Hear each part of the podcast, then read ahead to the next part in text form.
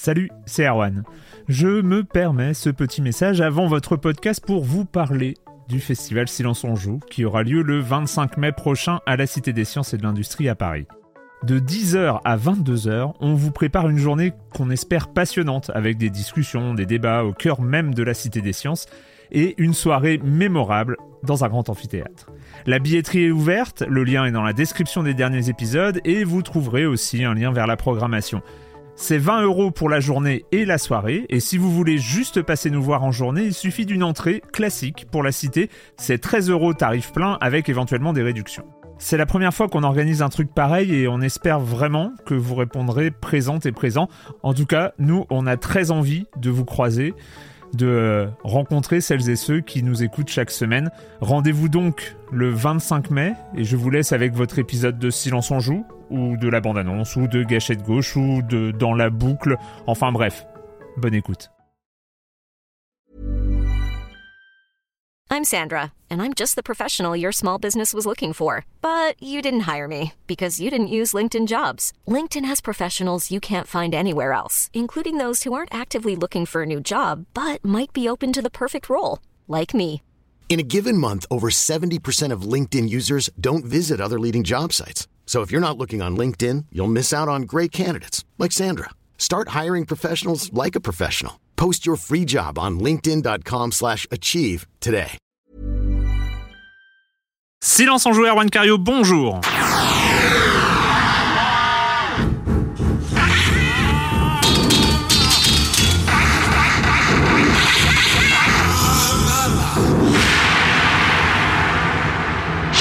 Nous sommes le 20 mai et depuis hier, tout le monde joue à The Witcher 3 tout le monde ou presque. Mais nous, on n'y a pas encore joué assez, donc on va attendre la semaine prochaine pour en parler. Et donc au programme cette semaine, on va parler de Puzzle Dragon Z et Puzzle Dragon Mario, Kirby et le pinceau arc-en-ciel. Attention, blockbuster, euh, blockbuster conceptuel. Euh, on a on a un spécialiste pour en parler.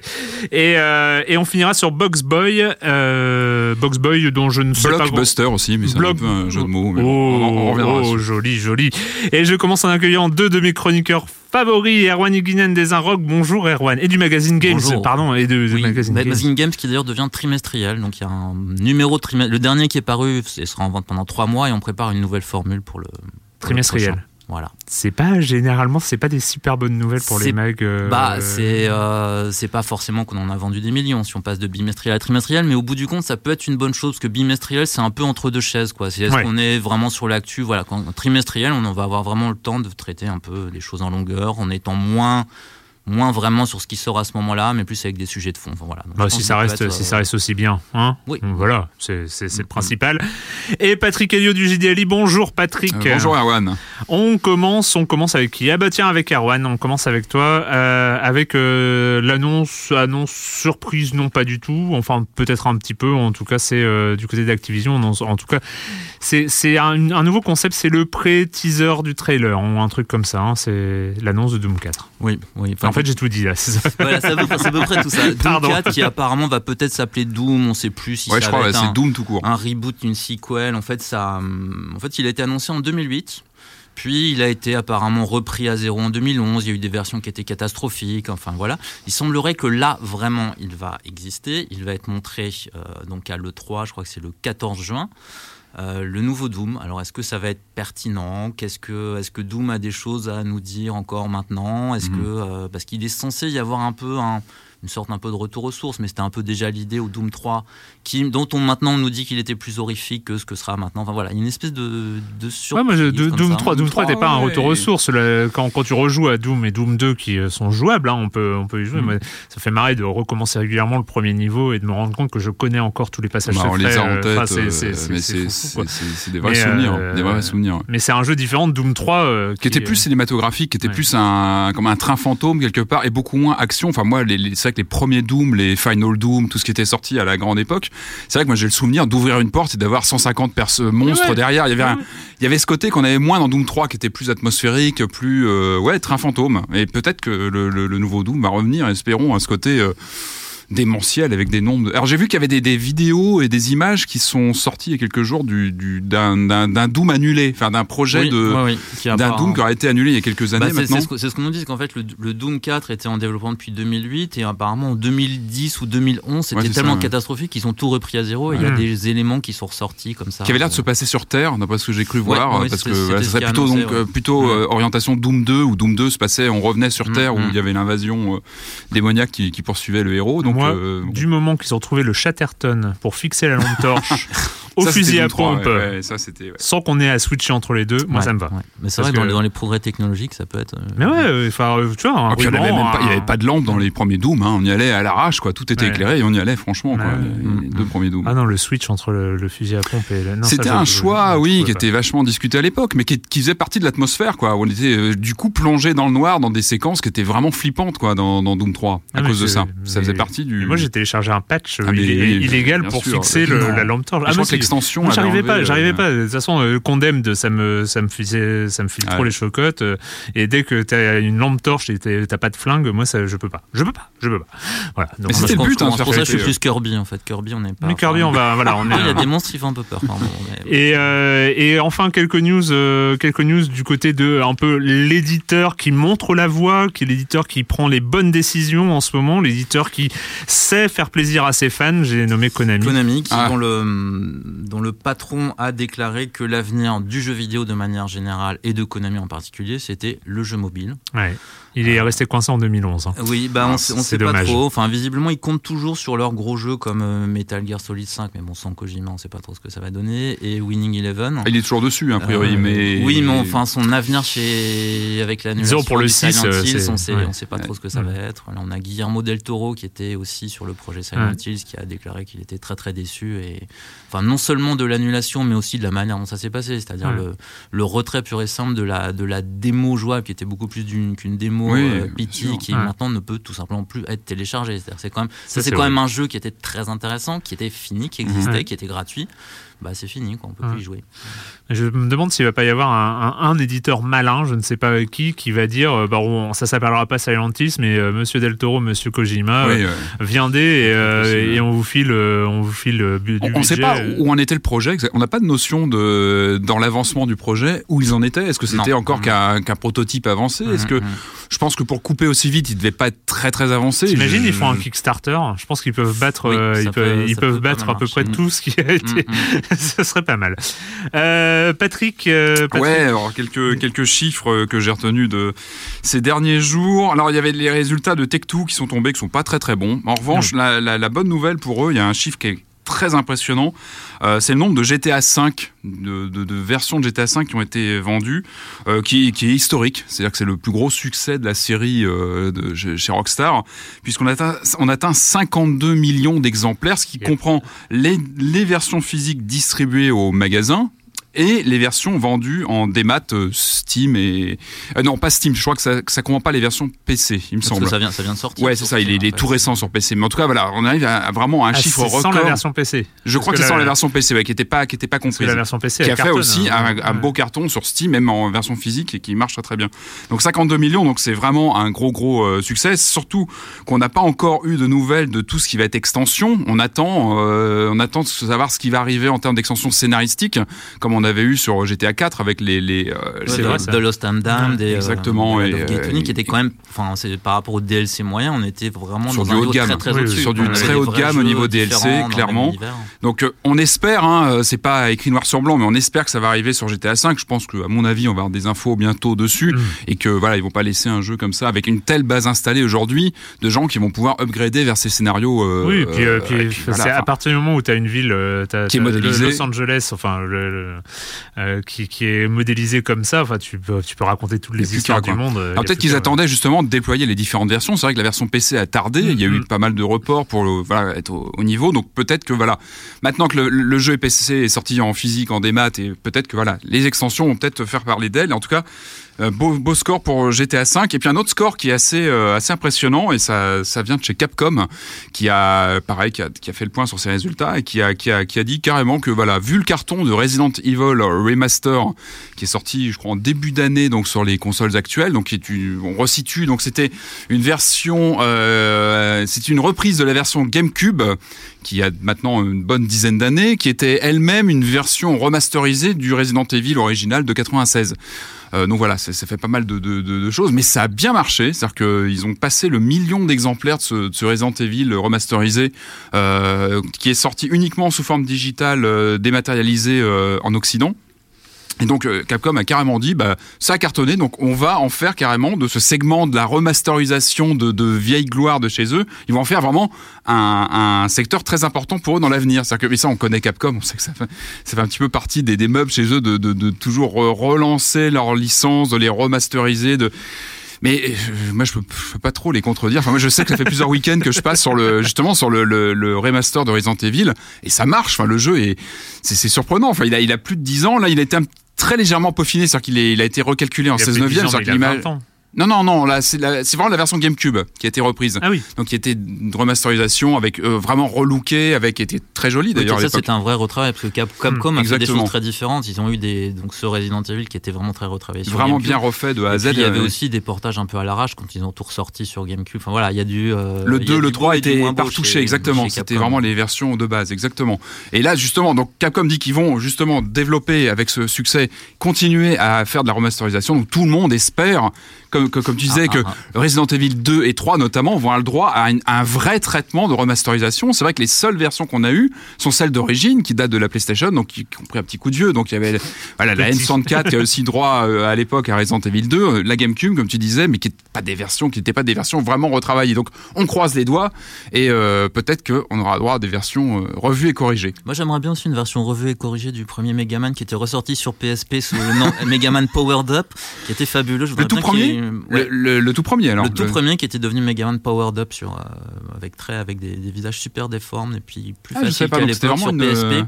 D'accord. Et ça, je voudrais bien le revoir revenir d'une manière ou d'une autre. Sur grand écran. Mais peut-être, voilà. hein, en tout ouais. cas, euh, visiblement, ils veulent, euh, ils y vont à fond. Allez, Allez Capcom. Euh, le com des com de d'il y a deux semaines euh, avec euh, avec Kalash de Canard PC. Je commence avec une petite remarque de notre auditeur qui est sous le pseudo Yaourt, qui dit Hello, suis-je seul pour lequel le flux du podcast ne se met plus à jour? J'ai été contraint de télécharger l'émission sur iTunes pour l'écouter dans les transports. Mon app de podcast n'ayant pas reçu la même mise à jour du flux depuis le 17 avril. Euh, effectivement, c'est un problème avec une appli euh, de, de, Pocket Cast euh, qui euh, mm -hmm. qui met pas à jour avant avec le flux parce qu'on a changé d'hébergeur de podcast.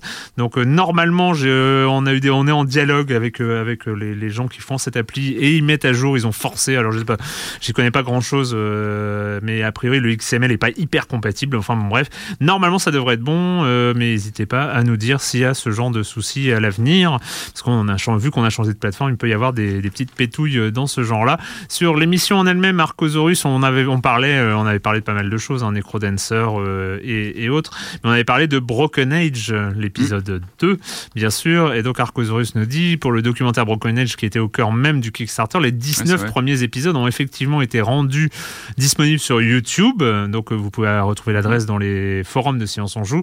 Le 19e correspondant au bouclage du jeu. Par contre, je préviens, c'est assez compliqué d'avoir un avis objectif sur le jeu après avoir suivi le documentaire. Mon avis non objectif donc est que j'ai quand même passé un sacré bon moment dans cette aventure. Le jeu restera sans doute moins dans les, dans les mémoires que tout le bordel qu'il y a eu autour, que ce soit Kickstarter, Gamergate, le coupage en deux actes, etc.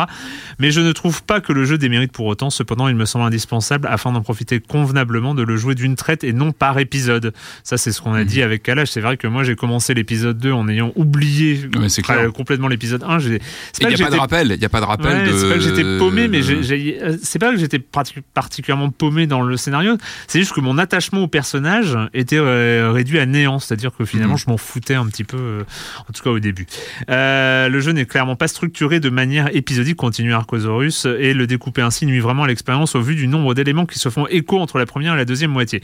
Pour les puzzles, certes, ils sont plus complexes que dans, dans la deuxième moitié, mais il me semble assez naturel que les choses se corsent un peu au cours de la progression. Effectivement, il aurait pu pu être plus explicitement indiqué qu'il est nécessaire d'alterner entre les deux personnages pour certains d'entre eux, mais bon, quand on bloque d'un côté, on va assez logiquement voir de l'autre. C'est ce que Kalash avait, avait noté que voilà, il y avait des puzzles où il y avait des indices de, de, de, de chaque côté. Et c'est là, je pense, un des soucis. Être bloqué dans un jeu de nos jours, c'est un problème. Dans les années LucasArts, c'était le gameplay. Cela demande une patience et une capacité de résistance à la tentation Games FAQ, peu sollicité de nos jours, ce qui réserve euh, ce jeu, voire ce genre, à un public restreint. Bref, si vous n'appréciez pas particulièrement le genre, ce n'est certainement pas ce jeu qui vous fera changer d'avis. Mais euh, ouais, c'est vrai que LucasArts c'était le gameplay, les, les, énigmes pourries, mais en même temps c'était autre chose. Moi je sais que l'époque était différente, oui, complètement. On avait un autre rapport à la difficulté aussi. Euh, enfin oui, et c'est vrai qu'on n'avait pas ces solutions sous la main en quelques clics. Il y, avait un, hein. il y avait un autre rapport aussi au nombre de jeux qui sortaient par semaine.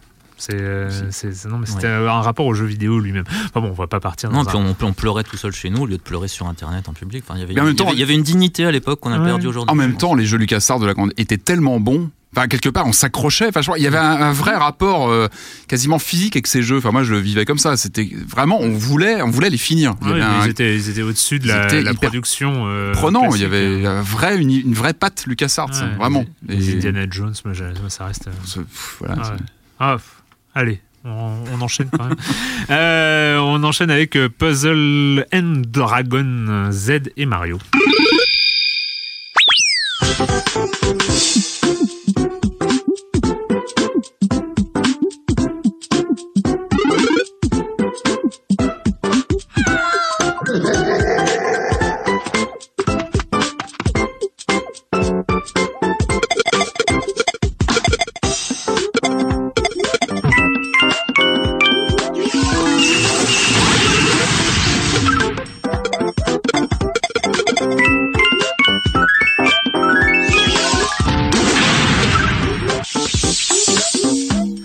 Ça pendant des heures. Hein. Oui, bah oui, Pourquoi, pourquoi, pourquoi parle-t-on en fait? On, on, devrait laisser cette musique. Je pense que nos auditeurs nous en seront presque grés dans le, dans le métro, comme ça, c'est La musique, les bruitages, tout ça. Oui, mais oui, mais oui. Pourquoi s'embêter? Bon, bah, au revoir. Hein, on, vous, laisse. on va tourner en boucle.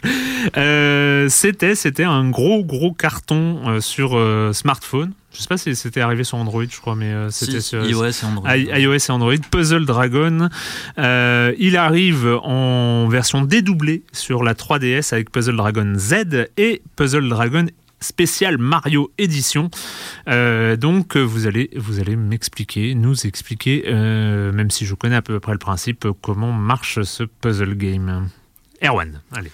bah donc donc c'est un, un, puzzle game très populaire au Japon qui mm. est fait par Gung-Ho.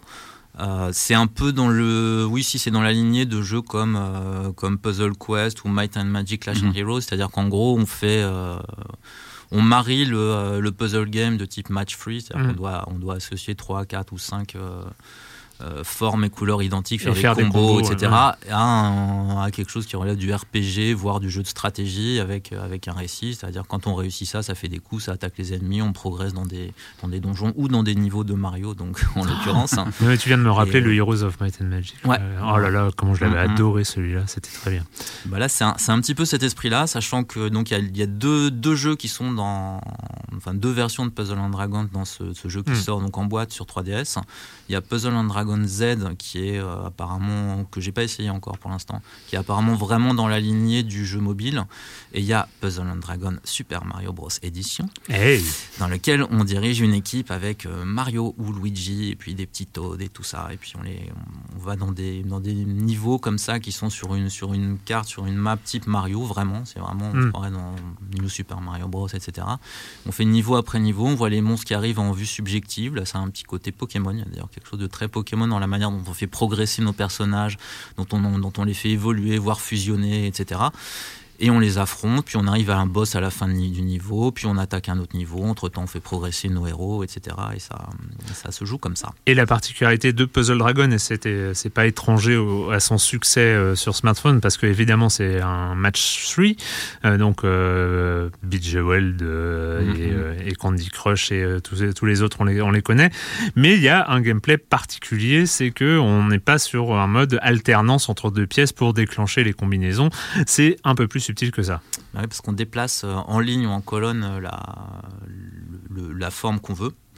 On la met où on veut pour créer quelque chose. D'ailleurs, la différence aussi, c'est que contrairement à Bijou, si on se plante et qu'on la met à un endroit où ça crée pas du tout d'association entre 3 et 4 comme ça, bah, elle reste là, quoi. Et puis du coup, on n'attaque pas à ce coup-là. Donc, faut, faut moi, ça et on perd un tour. Et on perd un tour, et, ça, ça, peut coûter très très cher. Surtout parfois. quand on a ces, habitudes de Bijou, qu'on dit bon, je vais le tenter, et puis ça va revenir en place, il se passe rien. Ben non. Ouais, ça m'est arrivé deux trois fois dans le métro parce que bah on bouge un petit peu, ah, on loupe un peu son, son, placement de pièces, et là là on, crie dans le métro. Bon, ça, ça, bon, ça fait un peu un drame, mais, c'est vrai qu'on peut très vite. Euh... Ah oui, puis on peut plus en prendre une autre une fois qu'on ah non, c'est fini, on perd le. la déplacer, et, si on est face à un boss, lui, il prend son tour, et puis bah là là, on paye très cher le. Aïe déplacement un peu hasardeux. D'ailleurs, c'est assez, difficile. En tout cas, la version Mario, parce qu'on pourrait penser mhm. que c'est une version soft du mhm. Puzzle and Dragon, parce que euh, voilà, parce qu'il y a les petites musiques qu'on a entendues, parce qu'il y a les personnages de Mario, etc., et que c'est les tortues qui nous attaquent. Et en, fait, non. En fait, non. En fait, on souffre un peu. On, voilà. Euh, certains boss, moi, j'ai eu un peu de mal. Pourtant, j'ai même dans le premier monde, en fait, même au bout de deux trois niveaux, il y a des endroits où ah, c'est normal. C'est que je le faisais un peu sans trop réfléchir, parce qu'il faut, euh, voilà, il y a des subtilités, il y a des, des coups en fonction fonction des éléments, c'est-à-dire l'eau, le, feu, etc. Mm. Comme ça, en fonction des ennemis, etc. Il y a des choses qui marchent ou pas. Il faut faire des combos. Euh, si on fait, si on a un personnage qui qui va pas bien, qu'on veut associer des cœurs pour lui donner de l'énergie, mais qu'on fait pas de combo, bah, ça rajoute quasiment pas d'énergie. Donc au coup suivant, on en perd encore plus, on est mort. Mm-hmm. Donc il y a des choses comme ça. Si on pense y aller, euh, si on se croit dans un Candy Crush, un truc comme ça, on dit bon, bon, je vais associer les trucs, ça va aller. Ben non, ça passe pas comme ça. Non, faut réfléchir un petit peu. Et c'est un peu dur pour moi parce que je suis pas très fort pour tout ce qui concerne la réflexion dans la vie. Et mais Arrête voilà, de t'autodéprécier dans ce podcast. ça, ça t'arrive trop souvent, Erwan. il faut... Oui, oui, oui, non, non. Mais les gens attendent ça. Je pense qu'ils sont un peu déçus. C'est ton personnage. Patrick, qu'est-ce que t'en as pensé de ce euh, Mais je, pense que j'ai fait la même erreur que toi, Erwan. Que je connaissais pas la série. Moi, j'ai jamais joué sur mobile, donc j'étais plutôt curieux de, de m'y mettre. Et j'ai fait pareil le choix de partir sur l'aventure Mario en me disant, bah, ça va peut-être être plus simple. Parce que je pense que le fait de marier cette licence, quand même, qui est très japonaise, je crois, à justement à l'univers Mario, c'est peut-être aussi un moyen de la. Comment dire, de très occidental. Voilà, de la, de la rendre plus facile d'accès. Non, mais genre de la rendre plus facile d'accès à tous, de la rendre plus, euh, plus accessible. Je crois que l'univers est quand même très très particulier de la mm. licence euh, du jeu sur mobile. Donc bah, j'ai pensé d'instinct que la, version Nintendo euh, habillée Nintendo serait plus simple. Et effectivement, c'est pas le cas du tout. C'est-à-dire que moi, les, les, les, premières euh, parties ont été assez déstabilisantes. Que je, au début, je partais sur un déplacement euh, très à l'ancienne, quoi. Vraiment, avec on essaie de, de déplacer les pièces d'un endroit à l'autre, mais sur un sur un à l'horizontale, à la verticale. Et en fait, non, on peut vraiment la déplacer sur tout le tout l'écran. Et, euh, et c'est ce qui fait partie de l'intérêt du jeu, c'est-à-dire qu'on on n'est pas sur du sur un puzzle à la Tetris ou à la, à la ou à la Puyo Puyo où on est plus vraiment là sur euh, on est moins prisonnier de sa, de sa configuration de pièces à l'écran et on est, on est plus dans la réflexion de comment on va bâtir les combos à venir. C'est-à-dire qu'on est plus dans la projection des prochains coups. C'est vraiment mm. important de se projeter sur un, deux, trois, si on peut, coups à l'avance en disant bon bah, même si là je j'effectue pas une, une, une, action qui va forcément me rapporter beaucoup de points parce que comme tu disais très bien Erwan il faut faire attention à comment on marie les couleurs selon les pouvoirs des personnages de son équipe pour mieux frapper les ennemis. Euh, il faut toujours essayer enfin moi je, l'ai senti comme ça d'avoir un coup ou deux d'avance si possible. Ce qui est pas évident évidemment parce que euh, pour enchaîner les c'est les réactions en chaîne qu'on cherche toujours pour, pour vraiment augmenter. C'est là où on, gagne de, de, la, la, puissance et du des, des coups il y a, il y a des, attaques spéciales aussi qui se débloquent bout oui aussi voilà on a les coups par personnage. On peut aussi enrichir ces personnages, les marier, les les, euh, les combiner pour avoir des voilà, galvaniser son, son équipe. Donc là, on, on rejoint un petit côté RPG aussi avec son équipe qu'on suit, qu'on fait avancer comme ça au fil des, des niveaux. Et, euh, et j'ai trouvé ça plutôt malin en fait. De, je trouve que c'est plutôt intéressant d'avoir ces pièces comme ça qu'on balade sur tout l'écran et, euh, et avec des difficultés qui arrivent au, au, au fil des niveaux. Moi, j'ai eu un niveau où on est on est face à des des calamars qui nous, qui nous jettent de l'encre et qui nous cachent des pièces à l'écran. Donc on sait plus la couleur des, des pièces. Donc très très vite, on est obligé de, ou de se rappeler ou de la jouer un peu au hasard et, ou de, de provoquer un peu des combos à, l'aveugle en essayant de. Donc je trouve que le jeu joue plutôt bien avec ça. Et finalement, comme, comme tu disais, il faut pas se fier aux apparences d'un jeu très mignon et euh, où on croit très vite se dire bon bah oui, on, connaît ce genre de truc. C'est beaucoup plus tactique et plus euh, ouais et plus plus compliqué que ce peut en avoir l'air. Et c'est d'autant plus addictif, je trouve. Enfin. Et d'après ce que, moi, d'après parce que j'avais beaucoup entendu parler des, des, versions mobiles, mais il y a une vraie courbe d'apprentissage en fait, euh, contrairement au, au match euh, classique. Enfin. Euh, ouais, où très vite on a une règle qui. Ouais, et puis, et puis la courbe d'apprentissage que tu as eu sur Bejeweled ou sur euh, sur Zookeeper qu'on garde est, mhm. la même en fait. Puzzle Quest aussi était. Puzzle Quest finalement c'est assez proche chacun, mais là il y a une vraie courbe d'apprentissage propre à Puzzle and Dragon, qui est justement apprendre à bien placer sa pièce, à bien aussi modifier toute l'apparence des autres de, de, la grille en général. Bah, le temps de, de tour, pour moi, c'est un, un, révélateur. cest que quand on hésite à toucher une pièce, on réfléchit quelques longues secondes, dire qu'est-ce que je vais faire, ce qu'on ne fait pas souvent dans ce genre de jeu. En général, on a plutôt hmm. une réaction assez rapide, on, quitte à se planter. Mais là, non, plusieurs fois, je me suis vu euh, me gratter la tête pendant quelques longues secondes. Alors, qu'est-ce que je vais faire en essayant de. Bah, voilà, ça, demande, euh, ça demande une certaine agilité euh, cérébrale, d'anticipation et et tu disais, euh, tu disais, Erwan, que tu avais été presque étonné de voir le Puzzle and Dragon en boîte. Oui, bah oui, parce qu'en plus, enfin, on a beaucoup parlé ces derniers temps de l'idée que Nintendo se mettait aux jeux mobiles, etc. Donc ça, on peut penser que c'est un peu un galop d'essai, parce que c'est un jeu mobile à la base qui est adapté sur, euh, avec les personnages de Mario, etc. sur, sur la 3DS. Sauf que j'étais très surpris et très heureux en fait de l'avoir en boîte. C'est-à-dire que ce match free, etc. L'avoir en boîte. De manière générale, j'aime bien l'emballage de ce jeu. À la fois l'emballage à l'écran, le fait d'ajouter l'univers Mario, etc. Mm. Et l'emballage, la boîte, le fait de sortir, de mettre la petite cartouche. Alors je sais pas si c'est parce que je suis un peu vieux, que j'ai pas envie que tout passe en, ça. Non, je, je mobile, en dématérialisé, mais il y a un. Et c'est marrant d'ailleurs ce que tu dis parce que les, les persos Nintendo sont redessinés euh, à une mode très particulière. D'ailleurs, ils ont un, style graphique euh, propre à ce jeu, je trouve. Enfin, mm. qui est pas voilà, qui est pas celui d'un autre jeu Mario. Enfin, il y, a, y a un tracé très particulier qui est, qui est plutôt plutôt sympa d'ailleurs. Donc euh, Puzzle and Dragon Z et spécial euh, Super Mario Bros spécial édition ou un truc comme ça ou dans le désordre. Ou peut-être commencer donc alors peut-être peut-être par le Z. Par le Z. Je pense que pour ceux qui vont le lancer, peut-être commencer par le Z et aller sur le, Nintendo par la suite. Mais une fois, une, fois qu'on a commencé par le Mario, je crois. Moi, ah oui, je, en plus, pas revenir au Z. Là, parce que les parties sont longues, machin, on s'investit, donc après c'est difficile de. C'est vrai que le, Z a priori dans, ce qu'on en voit, c'est un peu très très Pokémon. Euh, enfin le, jeu de rôle vu de dessus, vu de en 3D isométrique euh, c'est voilà, c'est ce genre de ce genre de choses. Euh, en boîte donc euh, une quarantaine d'euros, je suppose. trentaine, oui, une trentaine sur sur 3DS. Allez, on va attaquer le gros morceau de cette émission. C'est un gros morceau rose qui, fait peur, qui fait qui fait peur. Kirby et le pinceau arc-en-ciel.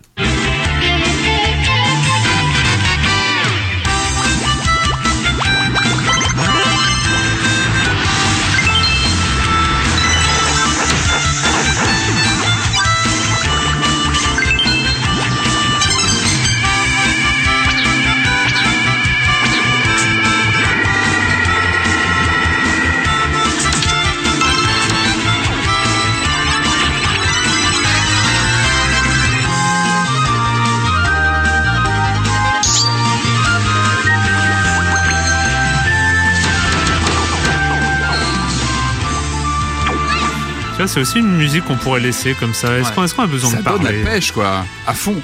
Est-ce qu'on a besoin de parler hein? Je pense que ce sera la leçon de ce, de, ce podcast euh, numéro 282 avant recompte. Euh, voilà. Euh, Kirby et le pinceau arc-en-ciel. je t'ai convoqué, hein, je t'ai même convoqué pour venir en parler publiquement, Erwan, parce que, parce que voilà, tu sur le site des Inrock, tu le Alors, il faut qu'on discute, il faut qu'on parle. Déjà, c'est quoi un héros postmoderne? Je, je, sais pas ce que c'est. Non, mais en plus, c'est vrai, c'est une vraie mm, question. Mm. Qu'est-ce qu'on appelle postmoderne? Bah moi j'ai vu ça sur l'idée de, de, récupération, de collage, de euh, et pour moi Kirby c'est ça en fait. Kirby. Bon alors je préviens tout de suite, j'ai écrit un article effectivement dans les commentaires quelqu'un m'a dit, je cite, se branler sur Kirby c'est chaud et inutile. C'est une phrase qui me fait toujours réfléchir. Je ne sais pas ce qu'il a voulu dire. C'est chaud. Voilà. Bon enfin bon voilà, je, je voulais la partager avec les, auditeurs.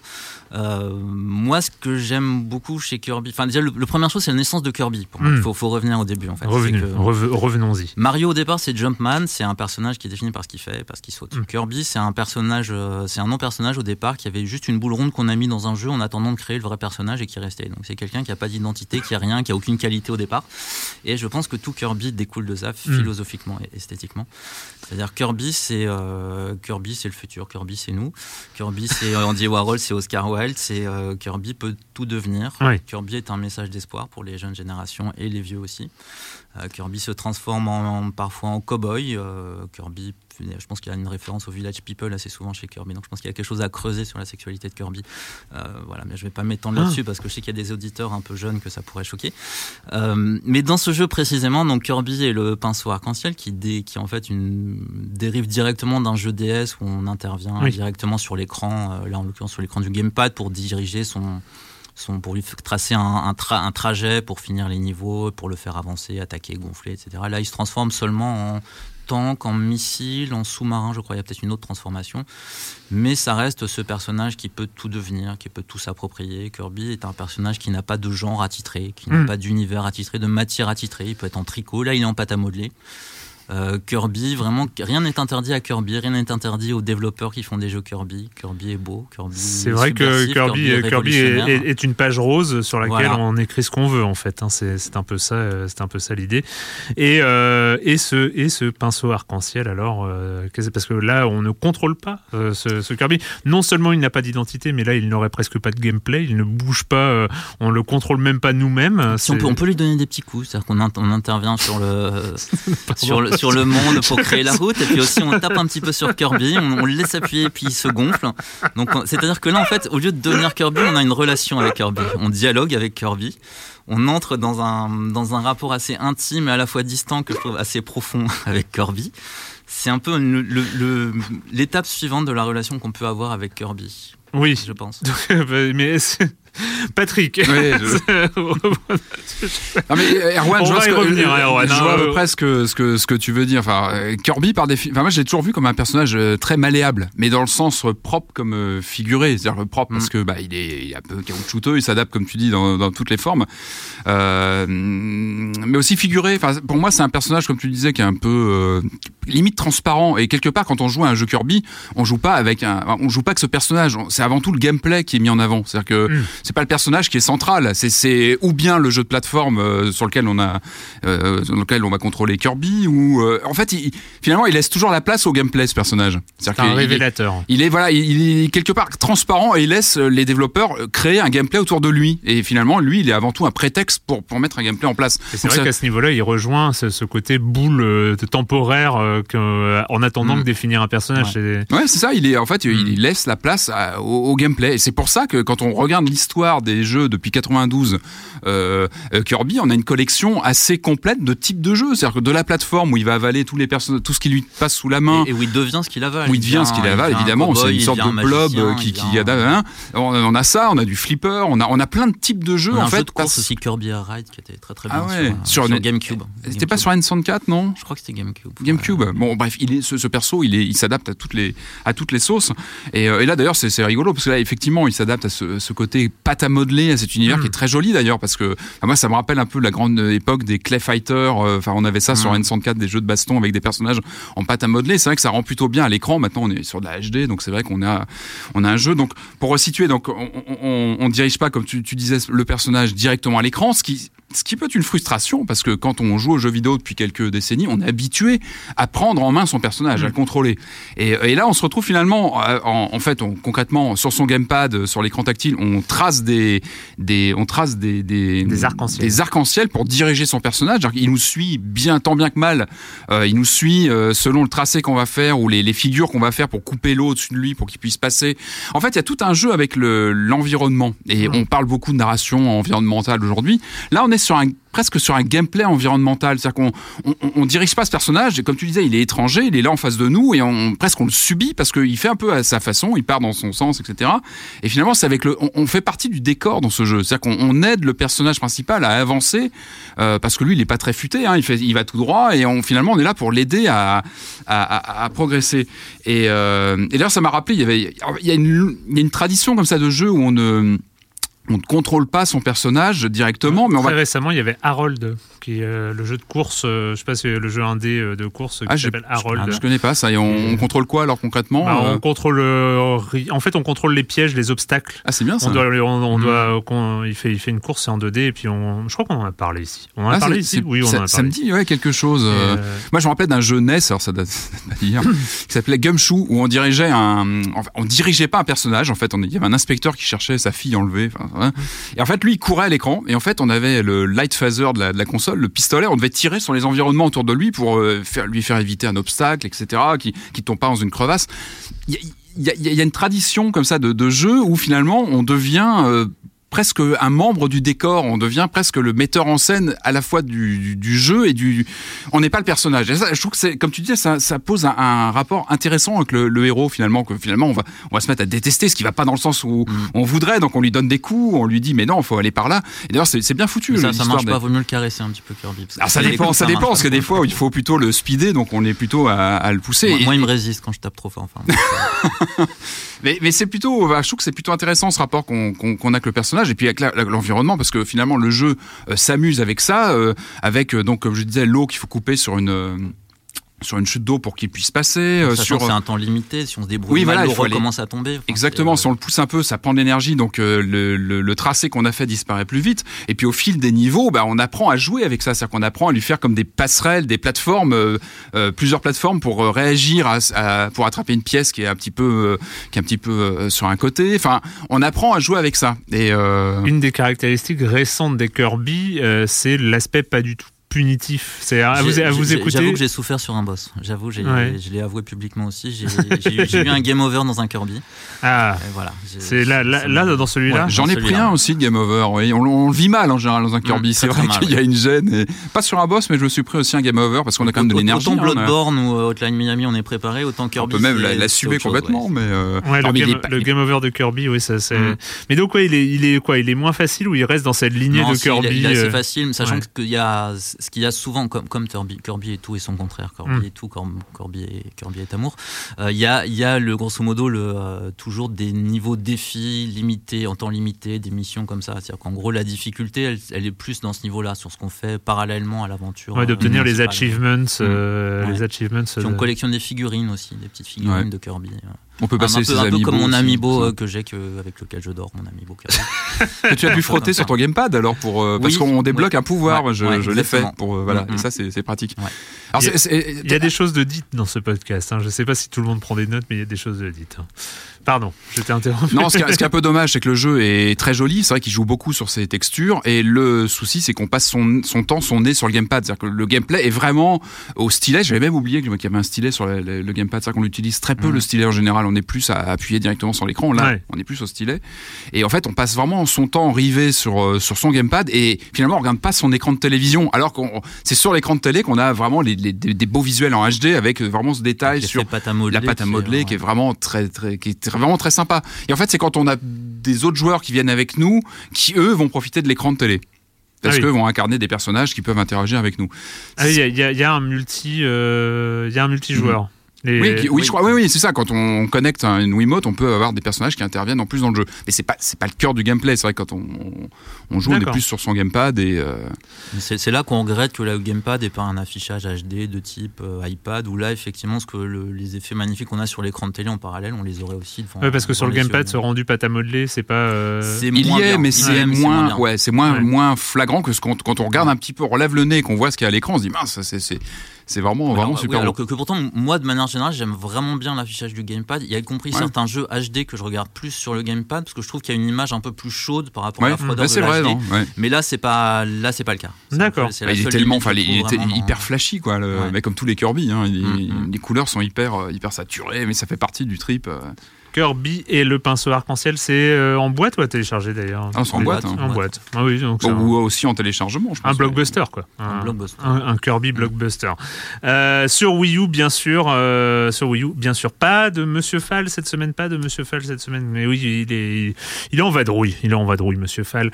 mais il va revenir, bien sûr, très vite dans, dans Silence on joue, Monsieur Fall de TrickTrack.net. Et on va finir cette émission. alors, je ne l'ai pas précisé au début que la durée allait forcément être un peu plus courte parce que tout le monde joue à The Witcher 3 dont on va parler la semaine prochaine. Hein. Non, moi, moi je le télécharge en fait. Je crois qu'il doit me rester une semaine et demie avant que le télécharge. Non, je ah Mais en tout cas, c'est assez lourd et je télécharge. ouais, et non mais c'est voilà. Moi, j'avoue que j'ai du mal à penser à jouer à autre chose euh, en ce moment. Euh, bref, mais on, sera amené à en parler, à en parler longuement la semaine prochaine de ce Witcher 3. Mais donc, on va finir cette émission euh, par Box Boy.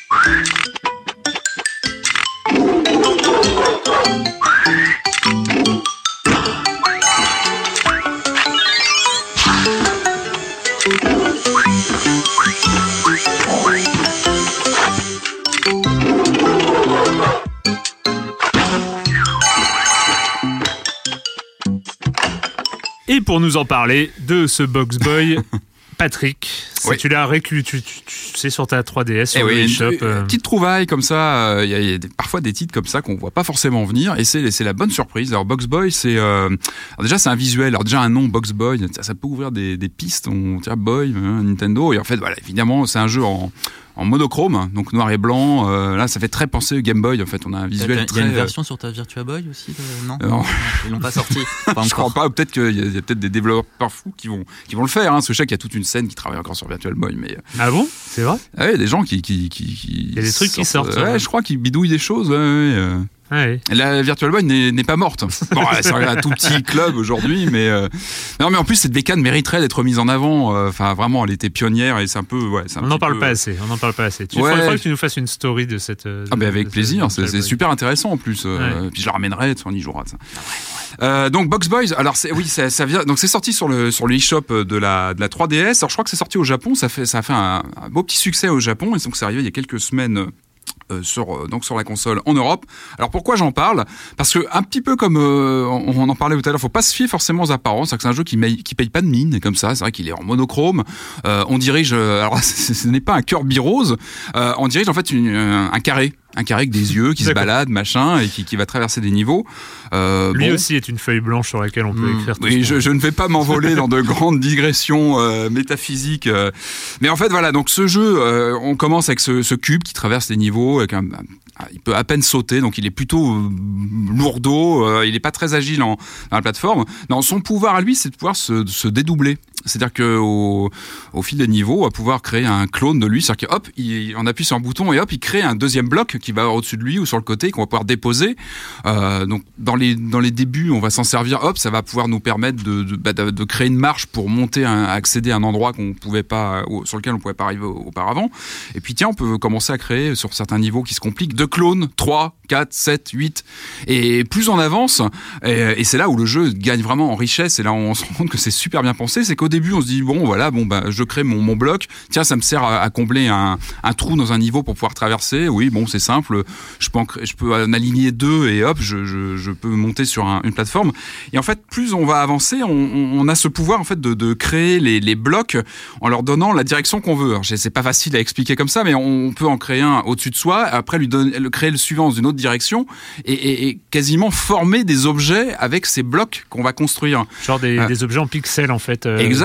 Alors ça va nous permettre de, de- bah, évidemment de fabriquer un pont de 3-4 blocs pour passer un, un, un passage sur lequel on pourrait pas passer en juste en sautant, parce que Mm. comme je disais, il est plutôt lourdeau, il a du mal à bien sauter. Euh, on va aussi pouvoir construire un, un escalier concrètement, c'est-à-dire que a- ajouter des blocs comme ça en, en escalier pour pouvoir accéder à un un endroit et plus ça avance et on se retrouve à même à, à construire quasiment des crochets, c'est-à-dire euh, quasiment des lassos quelque part avec euh, en en mettant cinq en hauteur, deux euh, sur la droite qui partent pour hop pouvoir s'accrocher en haut d'un d'une plateforme qui serait non serait complètement inaccessible. Alors au début c'est très simple, on se dit bon bah c'est c'est c'est plutôt rigolo et très très vite en fait la difficulté monte assez assez vite et euh, on se retrouve avec des vrais casse-têtes vraiment et c'est là que je trouve que on, on trouve ça, ça fonctionne bien, ça qu'on part d'un Ouais. principe basique. Le jeu est très basique visuellement, simple. Les, les règles sont claires, nettes, précises, et, et très très vite on se rend compte qu'il y a des vraies subtilités et que ça, ça se complexifie très très vite. Et il faut savoir jouer, parce qu'on a un nombre limité évidemment dans les niveaux de, de possibilités de création de clones, de, de, de boîtes supplémentaires autour de soi, et donc on se retrouve vite à, à devoir calculer. euh, Ah là, ça va me prendre deux trois blocs. Attention, Ouais. parce que derrière j'ai une autre plateforme à attraper. Et, euh, et c'est vraiment bien bien pensé. Et euh, il y a vraiment des passages très très tendus où euh, on doit à la fois créer un pont pour pouvoir tomber sur un sur un sur un en bas d'un niveau sans tomber dans le vide. Donc il faut créer là et euh, très vite rebondir et recréer un autre objet derrière soi. Donc c'est vraiment bien pensé. Il y a, il y a un peu de Kirby là-dedans hein, dans cette euh, de cette gestion d'un personnage un petit peu comme ça qui qui peut s'adapter à son Il y a une environnement. raison qui pour peut- laquelle euh, c'est un peu, il y a un peu de Kirby. c'est le même studio qui est derrière, euh, qui est derrière euh, Box Boy. Donc c'est HAL Laboratory, H-A-L Laboratory. C'est un vieux studio de développement japonais. Je crois que c'est Satoru Iwata, Ouais, le, patron de Nintendo actuel, vient de HAL Laboratory. C'est le créateur, donc ce studio. et- de- et il paraît que le nom. HAL, en fait, ça vient de IBM, en fait. C'est-à-dire qu'à chaque fois, c'est une lettre en moins. C'est Ah, H à la c'est place comme du dans, I. dans, dans, dans 2001. Ouais. Voilà, comme dans Et, et voilà, donc c'est pour ça, voilà, derrière on a un, un bon studio et je pense que ça explique ces- ce, ce- ce bon level design, ce, ce- gameplay vraiment intéressant. Et puis des choses qu'on apprend peu à peu, c'est-à-dire qu'on on se rend compte au bout d'un moment qu'on peut, par exemple, lorsqu'on a lancé une passerelle ou créé un escalier avec une touche, hop, on peut se, on peut comment dire, comme si c'était un grappin, hop, se retrouver en haut de la construction qu'on a fait. D'accord. Donc voilà, il faut choisir aussi comment on utilise euh, ces constructions entre guillemets qu'on a bâties et donc voilà, plein de subtilités. Et c'est voilà. Sachant qu'au niveau du tarif, on est sur un jeu à 5 Ouais, euros. Je crois qu'il est ouais, à peu près dans ces eaux-là. Il est pas très cher. Et vraiment, euh, il faut pas se fier uniquement à son visuel qui est monochrome, euh, qui fait très, très, qui fait très rétro. Et je trouve que c'est un jeu très très malin et qui vaut vraiment vraiment le détour et qui bah, qui donne du fil à retordre vraiment. Mais c'est voilà, le gameplay est assez intéressant et en fait on, a toujours l'impression qu'on va y arriver. Voilà, c'est un jeu qui nous challenge parce qu'on se dit tiens, allez, je vais créer mon mon bloc. Là, je suis à un passage où il faut que j'arrive à, à la fois à m'accrocher en haut d'une charnière et à rebondir sur un autre truc. Et c'est super dur parce que je crée mon ma charnière, mais j'arrive pas à trouver un point d'appui, donc il faut que j'arrive à rebondir. euh, voilà, donc on se pose pas mal de questions. Ouais, ouais, dans le métro, ce moment, je... Box Boy sur 3DS, Sur à 3DS, télécharger sur le Nintendo eShop, bien sûr. recommandé. Recommandé par Patrick Helio. Euh, et par Silence on joue, on est solidaire, bien sûr. Hein, faut pas déconner. Hein, non, non, mais on, on- on parle d'une Bah. seule voix ici, sauf qu'on n'est pas d'accord. Euh, Et donc, nous suivons Erwan sur, sur Kirby. ah mais à, à- à fond, à fond. Moi, je, je suis, je suis enchanté de, de- de- de cette digression kirbienne. Euh, c'est fini cette semaine avec les jeux vidéo et la question rituelle à laquelle vous n'allez pas échapper. Et quand vous ne jouez pas, vous faites quoi, Erwan Alors moi, j'ai lu un livre que j'ai là, que j'essaie d'attraper dans mon sac. C'est un sac Monoprix, il est, il est pas mal en fait. Ouais, sac. tu peux faire un truc sur le sac. Non, en fait, c'est un livre qui s'appelle Godard Vif, qui est un livre d'Olivier Séguret, qui, Oh. est, qui est bien connu ici parce qu'il il, il a longtemps, très longtemps écrit sur le cinéma et aussi sur les jeux vidéo à Libération. Et donc, c'est un livre qu'il a sorti qui est très personnel, en fait, où, euh, qui démarre par un reportage sur un, tournage du dernier film de Jean-Luc Godard. Et en fait, il y a en parallèle euh, une, euh, une nécro qu'on lui demande d'écrire sur Godard dans une rumeur comme quoi il serait malade, il n'a pas envie d'écrire cette nécro. Euh, la fin de son histoire à Libération, parce que depuis Olivier Séguret a quitté Libération, en fait il hésite, Enfin, il y, a, il y a des rencontres avec Godard, donc c'est tout ça qui s'entremêle un petit peu. C'est à la fois sur le cinéma, sur Jean-Luc Godard, sur son parcours personnel, et c'est, euh, enfin je trouve ça vraiment très fort, très, émouvant. J'ai failli pleurer aux environs de la page 65, je crois, mais je l'ai pas fait parce que c'était en, en lieu public et puis j'ai une image publique à tenir quand même. Mais euh, il y a un truc vraiment, bon euh, page 63, 65, il y a un truc, euh, c'est pas mal en tout cas. Ça s'appelle Godard Vif et je, je le recommande. Puis sinon, comme je suis pas là souvent, je voulais dire aussi que le Oui. dernier album de Django Django est très bien, euh, que la saison 5 de Louis commence très très fort et que Avengers 2 c'est vraiment tout pourri. Voilà, Ouais, c'est- tout ouais, ce que j'ai ouais, non, je suis d'accord sur euh, Avengers. Patrick, Alors moi, je, alors, je lis rarement du manga, mais parfois je, je fais des exceptions. Hein, euh, Oh, ça, ça vient de Ça a l'air sortir. ça a l'air magnifique, Oui, c'est voilà, Goldorak, euh, réédition d'un d'un manga que j'avais loupé il y a 15 ans, je crois, qui était sorti en, en France il y a une quinzaine d'années, que j'avais loupé euh, lamentablement, qui est réédité, là, ça, vient- ça vient de sortir. Euh, donc, bah, Goldorak, hein, on présente plus euh, ce dessin animé qui a, qui a bercé nos, nos- nos- nos- nos jeunes années. Euh, donc là, en fait, c'est un manga donc, qui est... donc qui est scénarisé par Gonagai, qui est le, le le, légendaire. Le créateur le original. créateur même. Euh, alors je n'ai pas tout lu, c'est en quatre euh, tomes. C'est short- c'est sorti chez Black Box, un éditeur. Euh, c'est en quatre tomes. Il y en a un cinquième avec, je crois, un spin-off que j'ai pas encore lu. Donc là, je, je suis à la moitié. Je suis au tome 2. Euh, alors c'est intéressant, c'est intéressant parce que ça reprend bah, l'histoire qu'on connaît bien de Goldorak avec ce, ce personnage expatrié d'une planète, un prince qui vient d'une autre planète qui se retrouve sur Terre. Donc on retrouve le. le, le- Mais est-ce qu'il y a un scénario dans le livre mais bien sûr, mais Goldorak, il y a un scénario. Euh, Non. mais tu rigoles, Ah. bien sûr que si. hein. Non, Bien sûr que si, il y a un scénario. Je, me rappelle, j'avais fait, un, fait papier dans l'IB pour la ressortie du coffret. DVD. Je m'étais tapé toute la première, tous les premiers trucs en DVD. C'était horrible. Ah non, je suis pas d'accord. Ah bah, là, je ne ferai pas bloc sur euh, avec Silence on joue. ah, Mais non, mais bien sûr qu'il y a un scénario. Et d'ailleurs, ce qui est intéressant, c'est que c'est c'est original parce que donc sur ce cette version manga, on a on a des personnages au look plus plus gamin, plus jeune que sur le, le dessin animé qu'on a connu. C'est-à-dire que les héros avaient je sais pas 25-30 ans dans, dans, dans le dessin animé qu'on suivait. Là, ils font beaucoup plus gamins, etc. En revanche, on a un ton plus dur. Donc c'est assez paradoxal. C'est finalement bah, c'est très propre au manga aussi. Euh, on a un ton plus dur. Je trouve que les thématiques sont plus euh, sont plus frontales que dans que dans le dessin animé. Encore une fois, j'ai pas tout lu. J'en suis à peu près à la moitié. Mais ce qui est marrant, c'est qu'on a des arcs narratifs en plus. On a des, on retrouve des, des, des épisodes cultes hein, euh, de, de la série. On retrouve des passages. euh, une autre expatriée de fort qui arrive, qui se fait passer pour une amie du prince et qui en fait vient pour le, trucider. Par exemple, voilà, ça, ça c'était un épisode ah. culte de la série que tu as peut-être revu si tu as revu les, premiers épisodes. et voilà, et donc il y a des arcs narratifs en plus, donc c'est plutôt intéressant de se replonger dans, dans, dans, Goldorak. Moi, je, suis un fan. Ah. Et ben moi j'ai recommencé des. Comment hein Ça a moins bien vieilli qu'Albator, je trouve quand même. ah mais carrément, Visuellement, oui, ah sur le dessin animé. oui, j'ai vu que ça sortait en Blu-ray, je crois aussi d'ailleurs le, dessin animé original. Après, bon, c'est vrai que les animations sont un peu marquées, mais moi j'y peux rien. C'est vraiment ma Madeleine de Proust. Enfin, quand je, regarde ça, je n'ai plus de. je me laisse emporter, voilà, parce que ça, ça fait partie de l'ADN. Moi, c'est pareil avec Candy. Juste Ah ouais, moi, je, bah, je, ouais, c'était avant Goldorak, donc souvent je voyais Candy en attendant Goldorak, mais c'était des, des, questions de. Tu, voulais dire quelque chose Non, mais on va peut-être repasser la musique de Kirby. Je trouve que ça irait bien. Euh, ça irait bien pour. Euh, ouais, non, non, mais moi, moi, j'ai recommencé à, pouvoir voir des films et j'ai vu euh, le Gone Girl de David Fincher mhm. que je n'avais pas vu et que j'ai beaucoup aimé. Et en fait, je l'ai regardé. Alors, c'est assez rigolo parce que évidemment, comme tout Fincher, on est plus du, du côté du policier, voire du thriller parfois. Et en fait, très vite, j'ai commencé à le regarder comme une comédie et comédie plutôt bien faite pas mhm. une comédie avec des gags, quoique il y en a certains, mais, euh, mais vraiment une ambiance de comédie comme ça, et j'ai trouvé très étonnant. Enfin voilà. Après, après les échos que j'ai, il n'est pas considéré comme étant euh, faisant partie des grands Fincher, mais euh, c'est c'est voilà. Mais comme je le disais, moi j'avais eu le même, je l'ai vu au cinéma, et moi il y avait pas mal de, de rire dans la salle pendant le film. Alors que moi je l'ai l'ai pas vu comme une comédie. Enfin moi je l'ai vu plutôt comme un film plutôt dur dans, dans, dans ce qu'il décrit, dans les rapports humains.